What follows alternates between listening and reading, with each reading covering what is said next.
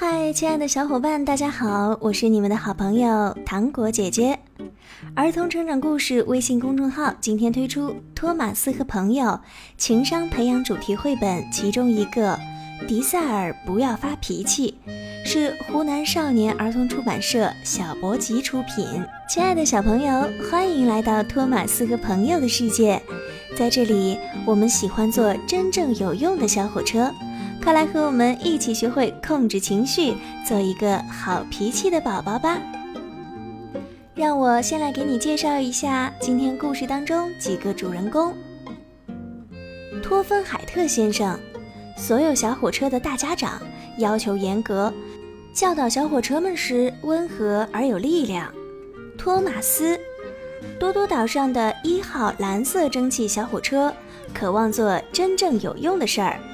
迪塞尔，一个脾气暴躁的深色柴油机车，不过他也想证明自己真正有用。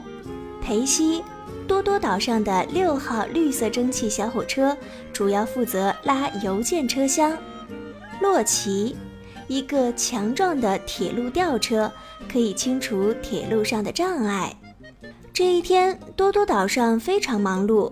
托马斯、裴西和迪塞尔正在纳普福特吊车厂忙着给货箱转轨。看得出来，今天我们真的会很有用。裴西自豪地说：“瞧瞧这些货箱！”他在两个挡了他的路的货箱后面喷着蒸汽。这不是我们的货箱呀，托马斯。是的。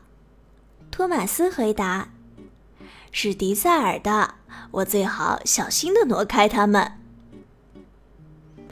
裴西看着托马斯轻轻的把迪塞尔的货箱推到一条支道里。当迪塞尔呼哧呼哧的回到吊车场时，他看到自己的货箱被推到了一边，他立刻火冒三丈：“谁动了我的货箱？”他大吼道。托马斯和裴西喷着蒸汽跑了过来。是我，托马斯回答。他们挡了路，不过我是很小心的挪开的。小心，迪塞尔说：“瞧，我也会很小心的。”迪塞尔猛力撞向托马斯的货箱。震得上面的板条箱飞得到处都是！天哪！裴西叫道：“住手！别那么着急。”迪塞尔怒气冲冲地说：“我正要过去找你，裴西。”话音刚落，迪塞尔就狠狠地撞向裴西的货箱。小个子的绿火车被他撞得脱离了轨道。帮帮我，托马斯！裴西大喊：“迪塞尔害我脱轨了！”哎呀，这下托马斯只能请人来救裴西了。迪塞尔，托马斯说。瞧瞧你干的好事儿，我们都得把工作停了来帮裴西。我们不知道你会生那么大的气。裴西补充说：“要是你能好好说出你的感受，我们就不会陷入这么大的麻烦。”托马斯看看那两个愚蠢的货车厢。又看看迪塞尔，你知道的。他说：“谁要是被那两个麻烦的货车厢推推撞撞找麻烦，都会变得非常恼火。现在你的行为就跟他们的行为一样。”这一切都被两个麻烦的货车厢看在眼里。这时，他们开始挤眼睛，咯咯的窃笑。他们可是唯恐天下不乱，甚至更糟。裴西说：“但是迪塞尔拒绝配合。如果你想让我说对不起，哼，那不可能，我一点儿也不愧疚，我很生气。另外，我就是硬的像块铁，脾气就是这么臭。我们柴油车就该这么强硬。就在这时，托芬海特先生忽然来了。这里发生了什么？是谁闯的祸？他问。不过他不用问也知道是迪塞尔干的。现在我只好派托马斯去找吊车洛奇来救裴西了。他说：“赶快去吧。”遵命，先生。托马斯说。托马斯拼命推动活塞，呼哧呼哧的找到了洛奇。等他俩来到吊车场，洛奇立刻开始了工作。别担心，佩西。洛奇说：“我马上就让你重返轨道。”科芬海特先生走到迪塞尔那里：“你造成了混乱和延误，你真的必须学会控制脾气了，迪塞尔。”推推撞撞是不对的，会让人受伤。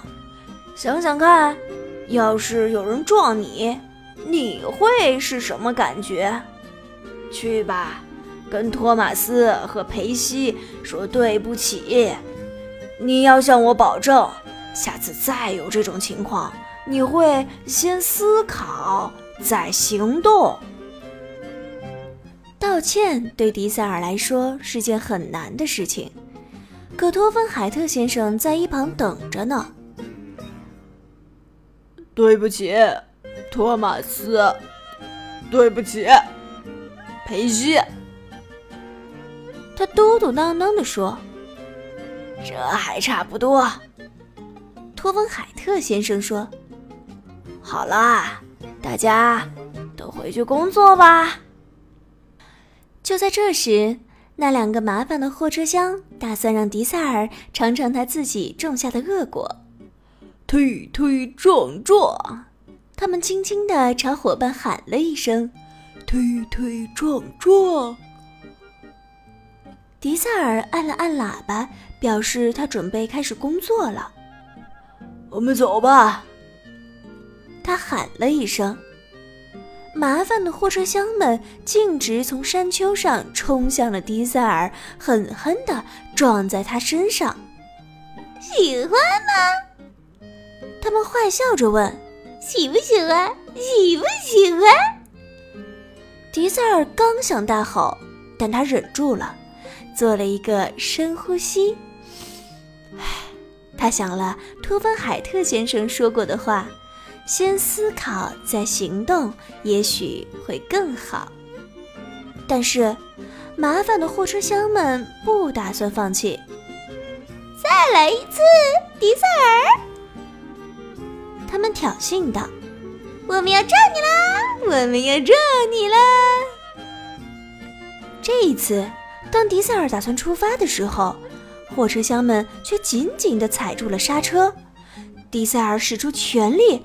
结果跟货箱分离了，他脱离轨道，冲进了一堆汽油桶当中。迪塞尔尽了最大的努力来控制自己的情绪，这次他没有大吼，没有乱撞，也没有冲着货箱们摁喇叭。你们这两个麻烦精，真的让我很生气。迪塞尔尽可能平静地说：“但我会用语言来告诉你们我的感受。或许你们也看到了，你们耍的这些花招造成了多大的麻烦。”麻烦的货车厢们皱起了眉头。对不起，迪塞尔，很抱歉。他们说。如果你们不再这样推推撞撞，并且开始关心别人的感受，迪塞尔说：“你们就能真正交到一些朋友。好了，今天的故事就到这里，我们明天再会吧。想要听更多精彩故事，搜索公众号“儿童成长故事”，关注我们吧。如果喜欢今天的故事，欢迎分享给更多小朋友。